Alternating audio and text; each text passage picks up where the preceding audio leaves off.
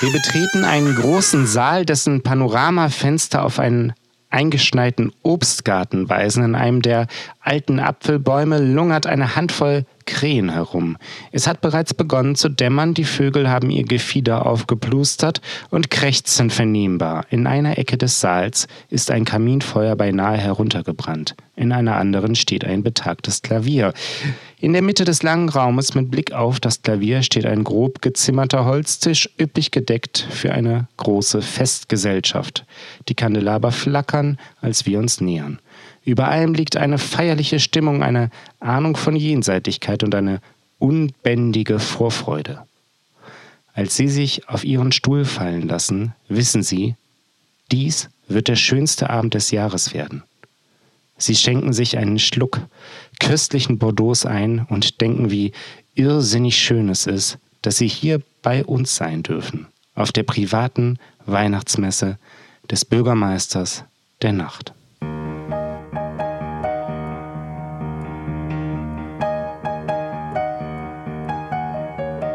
Neues aus der Opiumhöhle. Moderne Gespräche mit dem Bürgermeister der Nacht. Warum nicht einmal an etwas Schönes denken? Heute früh habe ich eine Krähe dabei beobachtet, wie sie auf dem Dach eines schwarzen Porsches herumkraxelte. Sah aus wie ein Bergsteiger auf einem glitschigen Brocken Obsidian, der sich mit dem Pickel gerade so an der Steilwand hält. Frisch voran, liebe Freundin Krähe, frisch voran. In deinem Samtmantel und mit den frisch gewaschenen Haaren siehst du sehr gut aus. Du siehst aus, wie Dimitri Schostakowitsch sich anhört wie ein apokalyptischer Soundtrack zum 21. Jahrhundert. Apropos, Sie hören hier Ihren persönlichen hyperapokalyptischen Soundtrack zu den ausgedünnten Resten dessen, was einmal Ihr Leben gewesen ist. Sie hören Neues aus der Opiumhöhle, den Podcast mit dem Bürgermeister der Nacht und wir begrüßen Sie hier sehr herzlich zu unserer Weihnachtsfolge. Joachim, Hand aufs Herz, Weihnachten, was bedeutet das für dich?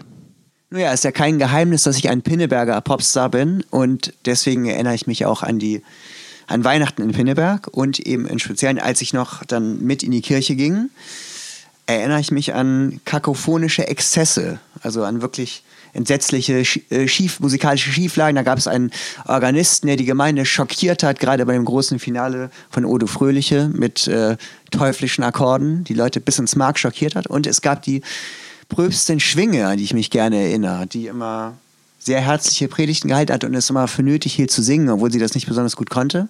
Und die hat dann eine Segnung gemacht und die lautete immer folgendermaßen. Der Herr segne und behüte euch. Schön. Das möchten Sie auch einmal erleben, liebe Hörerinnen und Hörer kein Problem. Bleiben Sie einfach hier bei uns auf Sendung. Seppen verboten und zwischendurch auch bitte nicht aufs Handy gucken. Wir wollen Sie in der heutigen Folge von Neues aus der Opiumhöhle mitnehmen auf unsere private Weihnachtsmesse, haben für Sie das The Fall-Zitat des Monats, das Geräusch des Monats, vor allem aber einen wunderbaren Gast im Gespräch, nämlich einen der wichtigsten jungen Autoren der Gegenwart, Benjamin Mark. Der Podcast Neues aus der Opiumhöhle wird euch präsentiert von Mutter, der Bar für Alkohol, Musik und Menschen. Stresemannstraße 11 22769 Hamburg. Und wir haben heute einen Gast eingeladen. Einen der wichtigsten jungen Autoren der Gegenwart. 2013 hat er beim Ingeborg Bachmann-Wettbewerb gelesen. Gemeinsam mit Bernd Bingemann hatte er den Podcast Ohrensessel. Und heute ist er bei Neues aus der Opiumhöhle. Herzlich willkommen, Benjamin Mark. Hallo. Ich habe mich gar nicht wiedererkannt in der Vorstellung. Und äh, Benjamin ist ja eigentlich auch der erste Gast in unserer Sendung, der kein Musiker ist. Stimmt das eigentlich, Benjamin? Bist du kein Musiker oder bist du Musiker? Nein, ich bin kein Musiker. Okay. Deine Texte sind ja schon irgendwie sehr musikalisch. Also die haben so eine musikalische, sinnliche Qualität, wie du auch so Situationen beschreibst, die Sachen fließen teilweise oder so, so eine Autofahrt oder sowas, finde ich sehr musikalisch. Ja, man, vielleicht ähm, ist das ein Musiker, der es erzählt. Nee, aber mir gefällt das sehr gut. Ich mag Songs gerne und äh, Songs, in denen geht mir die Poesie öfter auf als meinetwegen in Lyrik oder so, in der Wiederholung, in den Rhythmen und so weiter. Ich finde, das sind sehr schöne Ebenen und ich finde es total gut, das halt in Texten zu haben. Dann muss natürlich jetzt auch die, ähm, die Anschlussfrage kommen. Du hast ja mit äh, Bernd Begemann ähm, auch einen Podcast gemacht äh, da einen sehr wortgewaltigen ähm, Musiker als, ähm, als Partner gehabt. Äh, wie setzt man sich denn gegen Bernd Begemann durch? Weiß es ehrlich gesagt gar nicht mehr. Das ist schon so lange her. Er hat immer so geredet und ganz kluge und ganz viele Sachen gesagt. Und dann habe ich irgendwie so in äh, meiner penälerhaften Verzweiflung versucht, irgendwas dagegen zu halten. Irgendwas mit Poesie oder so, habe ich dann immer gesagt. Und dann war ja zum Glück auch noch Ben Schado da, Bernds Bassist, der halt gar nichts gesagt hat. Und irgendwer außer ihm musste ja noch was sagen. Das war dann ich. Und da hast du die Gegenposition eingenommen? Die Gegenposition von was? Zu Bernd? Oh, ich bin überhaupt gar kein großer Fan von Gegenpositionen. Ich finde es eigentlich immer geil, so gemeinsam was aufzubauen und da in so einen Flow zu kommen. Wobei, vielleicht war ich damals noch manchmal so ein Gegenposition-Typ. Aber ich finde, Gegenposition einnehmen ist die langweiligste Form des Gesprächs. Findest du nicht, das kann auch mal zu interessanten Diskussionen führen? Hast du gerade die Gegenposition? Ja, genau. Ich, möchte noch mal auf was ganz anderes kommen. Ich habe mich nämlich äh, gefragt, Benjamin, wie wir uns eigentlich kennengelernt haben. Und wahrscheinlich mindestens mal vor acht Jahren, als du nämlich bei Krauzung im äh, Nachtasyl gelesen hast. Ja, ganz du das genau. noch? Ja, das war, ähm, äh, ich, ich erinnere noch, äh, du hast eine Geschichte vorgelesen und es wurde überfahren eine Kuh, richtig? Ganz genau, ja. Was ist aus der Geschichte geworden? Ähm, die Geschichte ist immer noch da. Die Geschichte ist Teil eines größeren Erzählzyklus, den es noch nicht gibt. Ähm, und irgendwann wird die Teil eines Buchs. Das war damals schon Plan. Ich habe relativ. Ich bin so ein super, super langsamer Schreiber. Ähm, ich finde es ganz gut. Ich arbeite ja auch als, äh, als Journalist, als Redakteur. Da muss man immer so abliefern und schnell machen. Und auch sonst ist es ja eher so, dass man immer so schnell machen muss. Aber diese, was ich da produziere beim Schreiben, das kann ich halt dieser Verwertungslogik komplett entziehen. Ich kann das halt einfach machen, weil ich das gerne machen möchte und wie ich das gerne machen möchte. Ich möchte ja was machen, was ich irgendwie gut finde. Wenn ich was Verkaufbares machen wollen würde, dann könnte ich ja vielleicht meinen, meinen richtigen Job kündigen und verkaufbare Sachen machen und dann wäre das mein richtiger Job. Aber wenn das mein richtiger Job wäre, dann würde es mir wahrscheinlich gar keinen Spaß mehr machen. Benjamin, du bist heute unter anderem zu uns gekommen, um über dein neues Buch zu sprechen. Es trägt den tollen Titel Wenn das noch geht, kann es so schlimm nicht sein und ist bei Surkamp Nova erschienen. Ich möchte gerne äh, Bezug nehmen auf eine Szene, in der du in Venedig in einer Bar sitzt. Äh, Du trinkst da zu viel Bier und am nächsten Morgen um halb fünf äh, kommst du zu folgender Erkenntnis. Ich muss lesen, ich weiß nicht warum, aber ich weiß, ich muss lesen. Das ist die Regel. Solange ich lese, bin ich okay. Da meine Frage, hat diese Passage noch ihre Gültigkeit und was liest du gerade? Oh, das ist interessant. Was lese ich gerade? Oh, ich lese gerade eigentlich was ganz Interessantes. Björn Ingels ist so ein skandinavischer Architekt und der hat so eine, so eine Buchtrilogie gemacht. Das erste heißt Yes is More, was so ein bisschen scheiße klingt, aber der macht das ganz gut. Der sagt nämlich, also sich anzugucken, was ist da und dann damit das Bestmögliche zu machen, ist voll geil. Und äh, Architektur ist nicht nur äh, Quadratmeter umbauen mit Mauern und irgendwie eine hübsche Fassade machen, sondern es ist irgendwie, mh, ja, es hat äh, so ganz stark eine Form von Poesie und auch eine Form von poetischer Schlüssigkeit. Ähm, ich habe gerade vorhin mit einem Freund darüber gesprochen und hatte ein gutes Beispiel, das habe ich jetzt nicht. Auf jeden Fall habe ich angefangen, das zu lesen. Das sind drei Bände, weil das dritte, der dritte Band von Ist dieser- gerade erschienen, ne? im Taschenverlag. ja, genau, von dieser Architekturgruppe. Da geht es irgendwie darum. äh, Jahre Engels Group nennt sich die. ja, genau. Von, von, von der, von der äh, äh, vom Urknall bis zur Besiedlung anderer Planeten denken die halt so mit ihrem architektonischen Raster nach. So. Und ich bin wahnsinnig gespannt, weil ich mich total für Strukturen interessiere, mit Strukturen umzugehen, irgendwie vergrößerte Poesie, das Krasse bei Architektur ist ja meistens, dass es so unglaublich dämlich ist und dann das Dämliche Ja. irgendwie nochmal vergrößert auf Riesenmaße und dann wird es ja nicht schlauer. Ich hatte, ich hatte gerade ähm, vorhin die Idee, die langweiligste Geisteskrankheit des Jahres 2020, Architektur. Aber wo du sagtest, du ähm, möchtest, wenn du Fiktion schreibst oder Prosa schreibst, ja nicht schnell schreiben und abliefern. Da ist ja das aktuelle Buch vielleicht ein bisschen eine Auf Ausnahme, ne? weil das ist ja irgendwie ganz anders entstanden. Das ist ja ein bisschen wie so eine Art Tagebuch entstanden. Ja, es ist eigentlich überhaupt kein Tagebuch. Ähm, das ist ein bisschen geschummelt. Es mag so wirken, weil es relativ kurze äh, Kapitel hat. Ich meine, es ist so entstanden, vielleicht vom zeitlichen. Ja, äh, ich habe in der Klinik immer mal wieder was aufgeschrieben. Es hat eigentlich angefangen damit, dass ich ähm, so ein Medikament wurde erhöht und auf einmal hatte ich total krasse Selbstmordgedanken und dann war so meine Idee ist ein bisschen wie ein Einkaufszettel vielleicht. Man hat das die ganze Zeit im Kopf, aber wenn man es aufschreibt, dann ist der Einkaufszettel auf dem Papier. Das hat leider überhaupt nicht geklappt. Aber ich habe dann angefangen, weiter Sachen zu notieren.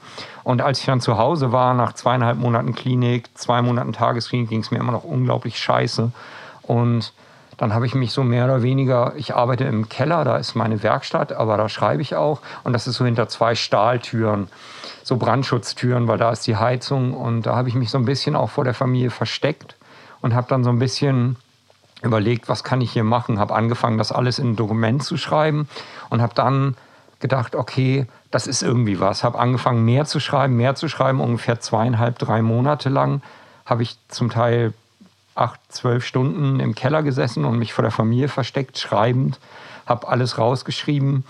Dann irgendwann habe ich so gemerkt, bei einer Notiz so, oh, warte mal, du fängst an zu, ähm, zu reflektieren, habe dann so gesagt, nee, das ist Quatsch, davon gibt es genug Bücher, du willst irgendwie niemandem erklären, wie man die Depression besiegt oder was auch immer. Also das, das will ich überhaupt gar ja, nicht. nüchtern. Ja, diese, die, diese, diese Kampf, diese Kampfprosa, die möchte ich, wollte ich da überhaupt nicht aufmachen und habe dann, als ich gemerkt habe, dass ich reflektiere, aufgehört und hatte dann eben ganz schön viele Seiten und mit diesen Seiten habe ich dann noch ein paar Monate lang praktisch gearbeitet mit dem, was da ist. Habe dann überlegt, wie ich das kuratiere letztlich und wie ich es schaffe, möglicherweise auch die Struktur von meinem, ich kann natürlich immer nur von meinem depressiven Denken oder meinem depressiven Erleben eben auch auf die Struktur des Buches zu übertragen.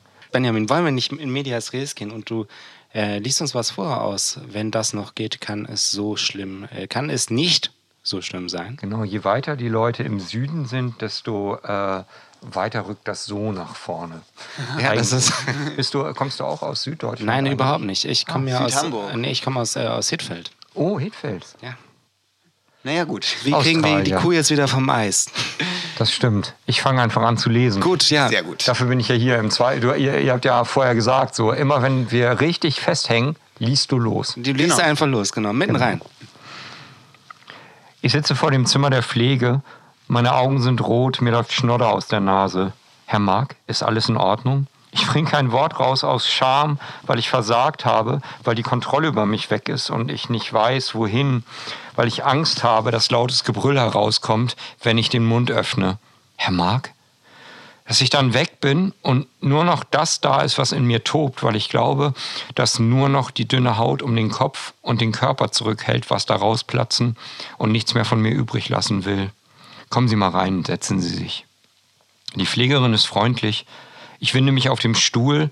Alle meine Muskeln sind hart im Nacken, in den Armen, Beine, Bauch, Gesicht, wie eine Schutzschicht, wie um das, was da drin ist, zurückzuhalten. Ich starre ins Nichts zwischen Tisch und allem anderen. Ich möchte, sage ich, mir presse ich hervor und ziehe zischend Luft ein, wehtun. Und auf einmal bricht ein Weinen aus mir heraus, das ein Heulen und Schreien ist. Ein paar Mal gelingt es mir noch, es nicht zu tun. Dann schlage ich immer wieder meinen Kopf gegen den Tresen neben mir. Es tut sehr gut. Das machen wir aber nicht, Herr Mark, sagt eine andere Pflegerin und legt eine Hand auf die Stelle, gegen die ich meinen Kopf geschlagen habe. Ein Milligramm Tavor. Das ist ein Wundermittel gegen Angst- und Panikzustände. Ein Milligramm von der schnell wirkenden Sorte unter die Zunge und nach zehn Minuten richtest du dich wieder auf und alles ist vorbei. Heute nicht. Ein Arzt wird gerufen. Er ist jung, jünger als ich. Das finde ich immer merkwürdig zu sehen, was man auch mit seinem Leben gemacht haben könnte. Er sieht freundlich aus, wie jemand, mit dem man ein Bier trinken gehen würde. Er sagt irgendwas. Nochmal. 2,5 Milligramm Tavor. Bei mir wirkt es heute nicht. Herr Mark, sagt der Arzt, er ist jung, er sieht freundlich aus. Vielleicht würden wir uns wirklich gut verstehen, wenn er nicht mein Notfallarzt wäre und ich nicht irgendein Patienten der Psychiatrie, der gerade durchdreht. Ich glaube, wir verlegen sie mal besser. Verlegen? Wohin? In die geschlossene? In die geschlossene ich 2,5 Milligramm Tavor.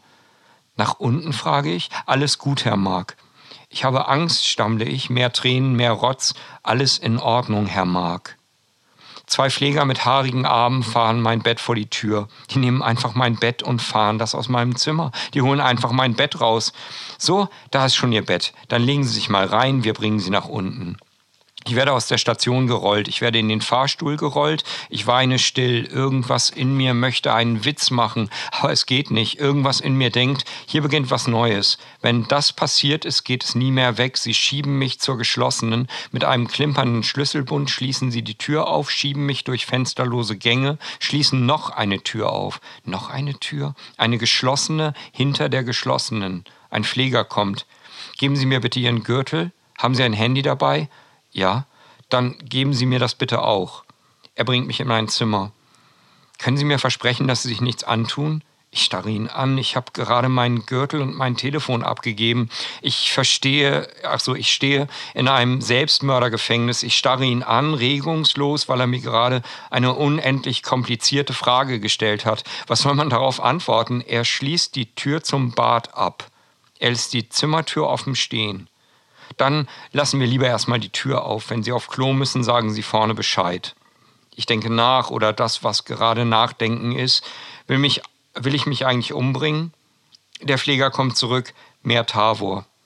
Bedeutet mir wehtun, mich umbringen? Mich umbringen, mich umbringen. Ach ja, ich gehe zum Raum der Pflege. Er ist schräg gegenüber von meinem Zimmer. Ich schaue über ein hochklappbares Tresenbrett im Türrahmen in ihr Zimmer.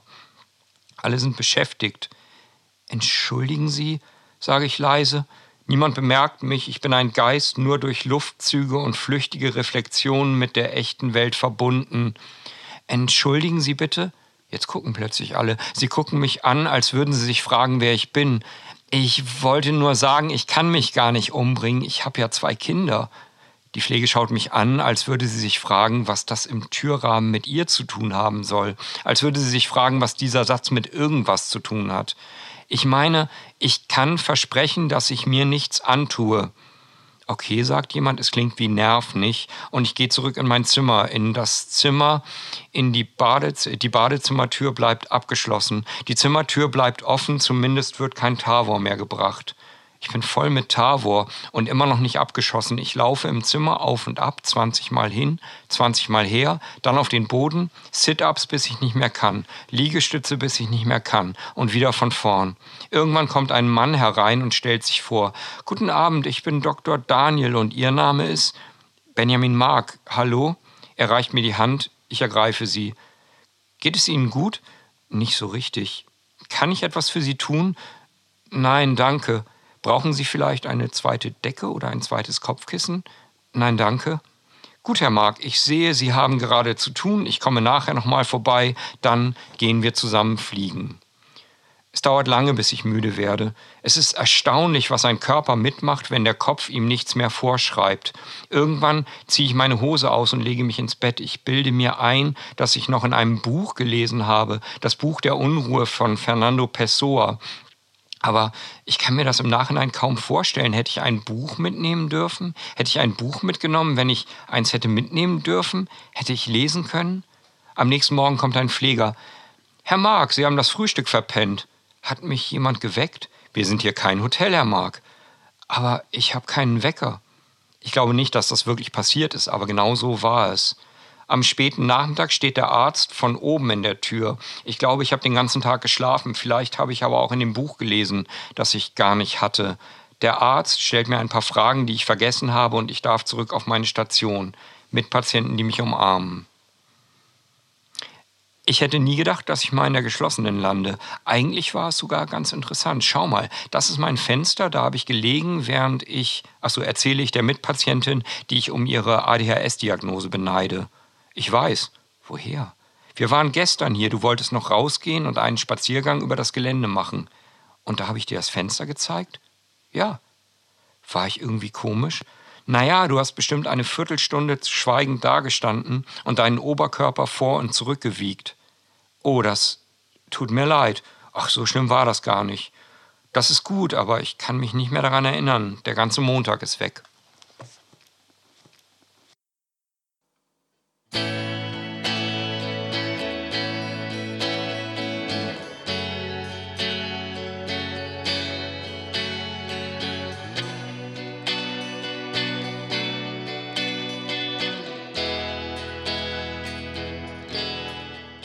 Danke für den eindrücklichen Auszug, lieber Benjamin. Und das ist ähm, ganz interessant. Du, du schilderst irgendwo auch, äh, dass ja Depression was ist, was man in dem Moment, in dem man sie hat, sehr stark erlebt. Und in dem Moment, wo man sie nicht hat oder, oder irgendwie eingedämmt hat, das eigentlich so wirkt, als ob man das nie gehabt hätte. Wie hast du das denn hinbekommen, die quasi zu überlisten, um dann doch davon erzählen zu können? Naja, ich habe es eben aufgeschrieben, die Sachen aufgeschrieben, während ich noch extrem depressiv war, während ich noch total im Arsch war. Und das waren dann auf eine Art so Briefe an mich selbst. Also ich habe diese Sachen dann gehabt, als ich wieder gesund war. Und das ist auch ein interessanter Aspekt des Schreibens. Man holt etwas aus sich raus, alles, was man gerade ist und denkt und was gerade in einem vorgeht und die Motive, die einen gerade interessieren, holt das aus sich raus, stellt das neben sich und das ist so gefroren. Und das begleitet einen für den Rest des Lebens. Und es ist ziemlich cool, ähm, dieses Buch jetzt zu haben, weil es mich daran erinnert, wie es war. Findest du es schwer damit zu leben, dass man vielleicht den Gedanken bekommen könnte, dass man ja doch sehr gesteuert ist letztendlich vom Stoffwechsel, den man hat, von Medikamenten, dass man vielleicht nur so ein Produkt ist von dem Stoffwechsel, der und den, den Substanzen, die man einnimmt oder von denen man zu wenig oder zu viele hat.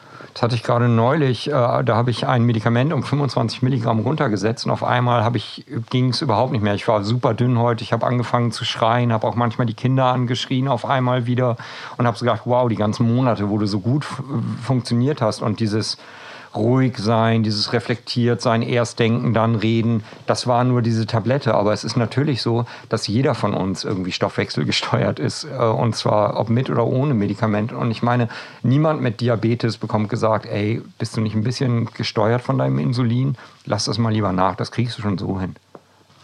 Und ich finde es irgendwie auch ganz geil, irgendwie, dass es diese Medikamente gibt. Ich bin echt ein großer Fan von diesen Medikamenten, weil ohne die würde es mir weit beschissener gehen. Und vielleicht hätte ich überhaupt keine Familie mehr, weil die es nicht mehr mit mir ausgehalten hätte. Ja, ich bin, ich bin irgendwie gerade auch mit dieser Depression echt, habe ich so meinen Frieden gemacht, weil als es angefangen hat vor, ich glaube mittlerweile acht Jahren, äh, hat meine Frau mich mal gefragt, sag mal, bist du eigentlich glücklich? Und ich habe gesagt, ey, ja, ich bin ein unglücklicher Mensch, der mit Glück überschüttet wird, weil ich habe einen tollen Sohn gehabt. Ich Schönes Bild, ja ja, ich habe irgendwie, ich habe irgendwie eine tolle Frau, die ist witzig und die ist klug und äh, es macht irgendwie Spaß, mit der zusammen zu sein. Alles ging ganz gut so, aber ich war halt nicht glücklich. Ja, wenn man halt durch die Depression, die man halt nicht in der Lage ist, das aufzunehmen. Ich war zu der Zeit ja überhaupt nicht in dem Sinne depressiv. Also so, mhm. natürlich total, aber ich habe halt funktioniert und ich habe funktioniert ja. wie Sau. Und ich glaube, ich bin einer von diesen super produktiven Depressiven immer gewesen, weil ich immer Angst gehabt, erwischt zu werden, Angst gehabt habe, erwischt zu werden und immer gedacht habe, okay, du musst immer noch besser sein, immer noch mehr machen. Wenn du nicht noch mehr machst, dann erwischen sie dich und dann bist du im Arsch. Und wenn es leise war, dann hatte ich so ein unangenehmes Rauschen, wenn alles gut war. Oder ich hatte dieses Gefühl, dass eine Welle bald über mir zusammenschlägt und alles zu Ende ist so. Und dann ist die Welle über mir zusammengeschlagen und von da an wurde alles besser. Mhm. Also du hast ähm, auch keine Euphorie gespürt bei diesem vielen, was du gemacht hast keine Schaffensfreude, eher eine Schaffensangst. Ich hatte auch Angst vorm Schreiben und zwar wahnsinnige Angst. Ich war ein total getriebener Autor. Ich wusste, ich muss das irgendwie machen. Ich weiß nicht genau warum. Aber ich hatte immer Angst. Immer wenn ich mich hingesetzt habe, habe ich erstmal ein paar Stunden gebraucht. Nur Angst haben, bevor ich überhaupt angefangen habe. Was hältst du von der These, dass Depression auch mit Abhängigkeit zu tun hat und dass Emanzipation, also sich davon zu emanzipieren, ein Weg raus aus der Dunkelheit sein kann? Ähm, Glaube ich absolut. Ich hatte das Gefühl, dass es bei mir so ist, dass ich sehr lange Zeit immer versucht habe, der zu sein, von dem ich glaube, dass andere wollen, dass ich das bin. Damit habe ich ziemlich aufgehört und seitdem geht es mir ziemlich viel besser. Also es ist eine Form von Emanzipation, das ist natürlich auch eine Form von, wenn man sein möchte, was man selbst oder zulassen möchte zu sein, was man selbst ist, dann setzt man sich natürlich auch irgendwie sich selbst aus und steht auf einmal nackig vor sich selbst. Und ob man das ertragen kann, ist eben die Frage. Ich glaube, ich hätte es lange Zeit vielleicht nicht ertragen, aber im Moment fühle ich mich eigentlich ganz wohl damit. Es gibt so Defizite, die mich irgendwie immer mal wieder fertig machen, aber alles in allem fühle ich mich gerade so ganz wohl, wie ich so nackig vor mir stehe. Das ist auch ein ganz aufgeräumten Eindruck. Du aber auch. Ach, danke, danke. ähm, Ja, ist ja auch eine Weihnachtsfolge, da geht es ja auch um Harmonie, ne? Und Fishing for Compliments Folge. Genau. Ja.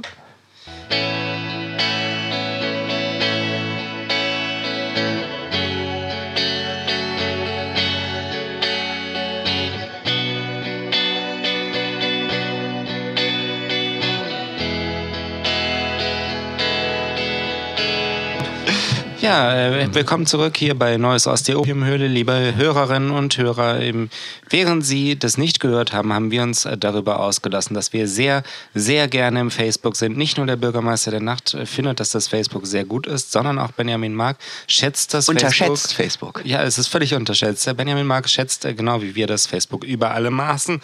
Allerdings äh, Was zeigt, ist, dass wir alt sind. wir sind alte Leute. Da muss man, ähm, äh, obwohl das können wir nicht sagen. Nee, wir sind, nehmen einfach die Gegenposition ein. wir nehmen die Gegenposition an. Wir sind sehr junge Leute. Wir sind sehr, sehr junge Leute. Wir sind auch für euch interessant.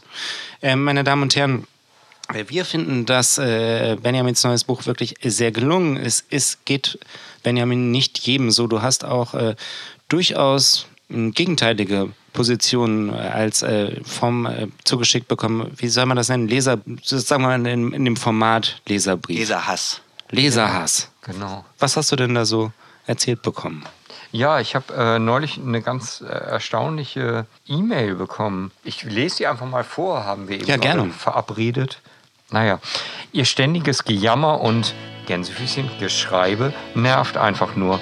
Es ist, es gibt bei weitem andere und wichtigere Dinge als ihre ständige Gänsefüßchen, selbst bemitleidende Gänsefüßchen, selbst frustrierenden Darstellung einer Gänsefüßchen Depression. Mein Tipp, Gehen Sie ohne Smartphone bei Ebbe im Watt in der Nordsee spazieren. Vergessen Sie die Zeit und die Orientierung. Den Rest erledigt die Natur. Ein wirklich Depressiver zieht den Schlussstrich durch und jammert nicht ständig über Zucker und, und, und. Einfach das wirklich schlechte Leben hinter sich lassen und in einem anderen Raum Gänsefüßchen neu beginnen. Das zeugt von Stärke, nicht jammern. Wenn Sie auf einer Dachkante vor mir stehen würden, wären meine Worte springen oder stirb langsam im wahren Leben. Ich hoffe zukünftig von irgendwelchem eingebildet depressiven schriftlichen Scheiß verschont zu werden. Freundlichst Uwe G. Da kommt richtige Weihnachtsstimmung auf. Ne? Ja, das, Total. das ist unsere Weihnachtsfolge, äh, hochverehrte Damen und Herren. Das ist Besinnlichkeit, äh, wie sie an der Nordseeküste gelebt wird. Last Christmas I gave you my heart. The very next day you gave it away. This year to save me from tears, I give it to someone special.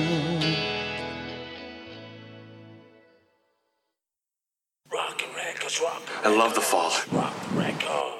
Let me put it this way for myself. If there was a holy grail, Mr. Smith would be the only one allowed to pick it up.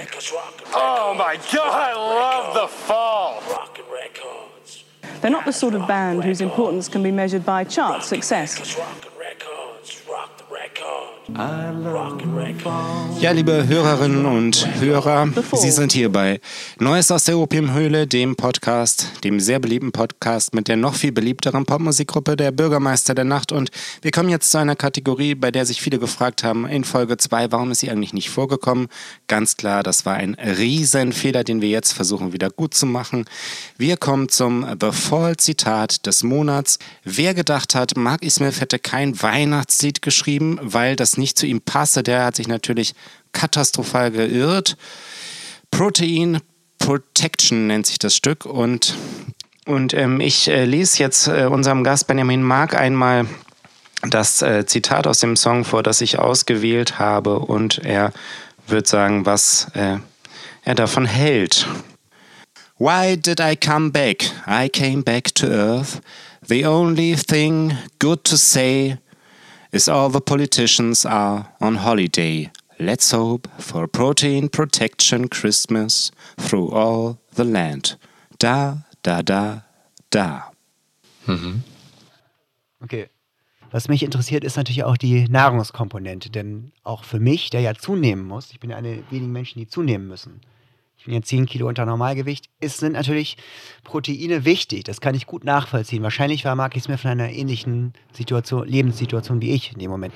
Das denke ich auf jeden Fall auch. Ich glaube, dass es viel mit dir zu tun hat, das Zitat. Deswegen habe ich es auch so rausgesucht. Weil ich so narzisstisch bin, ne? Das wolltest du damit sagen. Wollte ich nicht sagen. Ich wollte das ganz, ich meine das ganz objektiv betrachtet. Ähm, mir scheint es immer recht einfach zu sagen, alle Politiker sollen weg sein. Ähm, ich finde es immer schöner zu sagen, alle sind da und dann gucken wir mal, was passiert. Das ist auch unser Motto.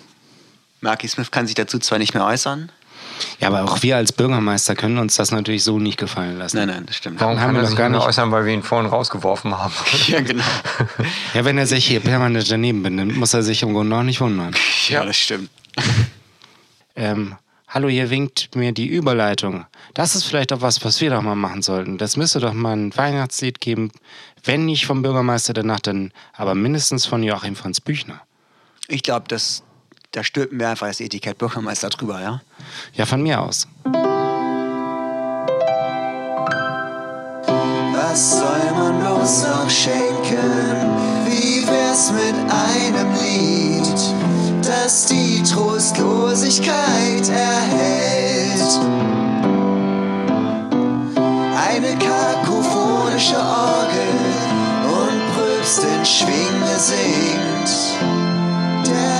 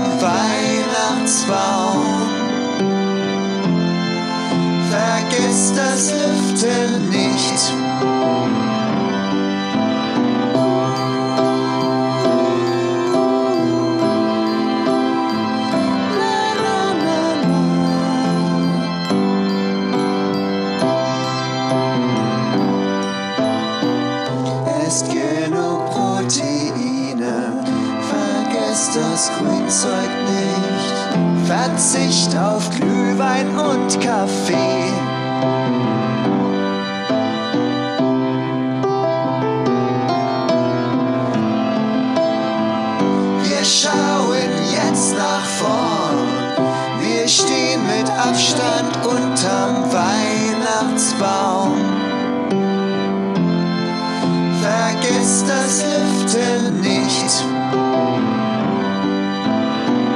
Was soll man bloß noch schenken? Wie wär's mit einem Lied, das die Trostlosigkeit erhält?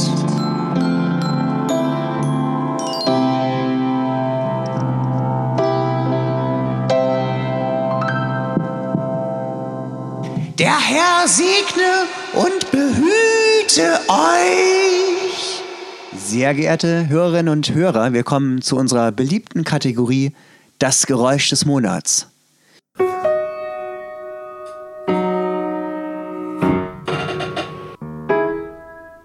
Kategorie Geräusch. Das Ähm, Geräusch des Ich Monats. habe, um ganz ehrlich zu sein, nicht viele Einsendungen bekommen wegen des letzten Geräusches. Äh, es gab genau drei, die das auch gut gemacht haben und die auch ein Gedichtband von Miramann bekommen, wie ausgelobt war. Ähm, ich hoffe diesmal auf etwas mehr Einsendungen. Ähm, Heute haben wir aber einen Gast im Gespräch, nämlich Autor Benjamin Mark, der versuchen wird, das Geräusch des Monats, wie Sie am äh, Telefon, nachzuahmen. Aber äh, ich, ich übergebe mal direkt an dich, Joachim. so, und ähm, was ist denn der Gewinn der diesmaligen Sendung, Finn? Wir haben Geschenke für Sie. Wer das Geräusch des Monats am besten nachahmt, gewinnt einmal unsere LP Viel Spaß in der Zukunft und dazu natürlich das passende T-Shirt. Der Bürgermeister der Nacht ist eine sehr beliebte Popmusikgruppe in der passenden Größe und Ihre passende Größe, sehr verehrter Zuhörer, sehr verehrte Zuhörerin, ist XL. Es gibt auch noch die Tassen. Ne? Lange schon nicht mehr. Doch.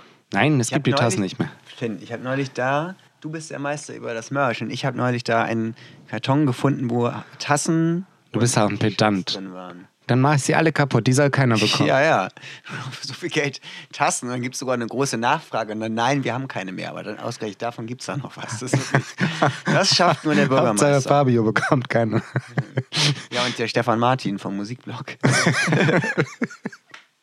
der an dieser Stelle aber herzlich gegrüßt sei. Genau wie Fabio. Hallo, cheers. Erzähl mal, was ist das Geräusch? Das ist ein Alltagsgeräusch bei mir eigentlich, was ich selber meistens gar nicht bemerke. Wohl aber Leute, die mit mir zum Beispiel Gesangsaufnahmen für meine kommende Solo-LP machen. Oder im Doppelbett mit dir schlafen? Genau, oder, oder hier der, unser lieber Hannes, der die Technik ja macht und äh, den Schnitt bei unserem Podcast.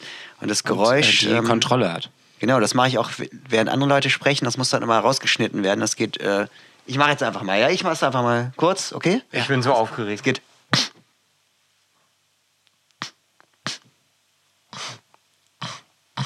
Ja, nicht schlecht. Das ist, meine Damen und Herren, das ist Benjamin Mark, der das Geräusch macht. Benjamin mag jetzt noch, jetzt noch dreimal Benjamin Mit und Inbrunst. Joachim sagt dann, wie er es fand. Das war. Oh. Also Benjamin hat das tatsächlich genauso gemacht, wie du das. Also nicht so- Irgendwas fehlt da im Bereich der, der, der hohen Höhen. Ja, aber vielen Dank, Benjamin, für die Nachstellung des Geräusches. Es war natürlich auch schwer. Das war uns eine Ehre. Das war übrigens, äh, Ich wie hab's voll bewerte ich vergeigt, das? oder? Ihr wollt mir sagen, ich hab's voll vergeigt, oder? Durch die Blume, ja. Wir Ja, bewerten hm. das gar nicht, das müssen die Hörer und Hörerinnen bewerten. Ja? Mhm. Damit solltet ihr den Depressiven echt entlassen, unbedingt, ja. Mhm. Das war nichts mit dem Geräusch des Monats. Benjamin, vielen Dank. Wir bedanken uns sehr, sehr herzlich, dass du hier heute bei uns zu Gast warst, beim Bürgermeister der Nacht, Das war bei Neues aus der Freude. Opiumhöhle. Genau. Es Vielleicht, vielleicht solltet ihr das mit diesem Geräusch des Monats lieber lassen, weil das kann super gefährlich werden. diese mahnenden Worte nehmen wir, nehmen wir mit auf den Weg für den nächsten Podcast. Die Kategorie ist gestrichen. Bam.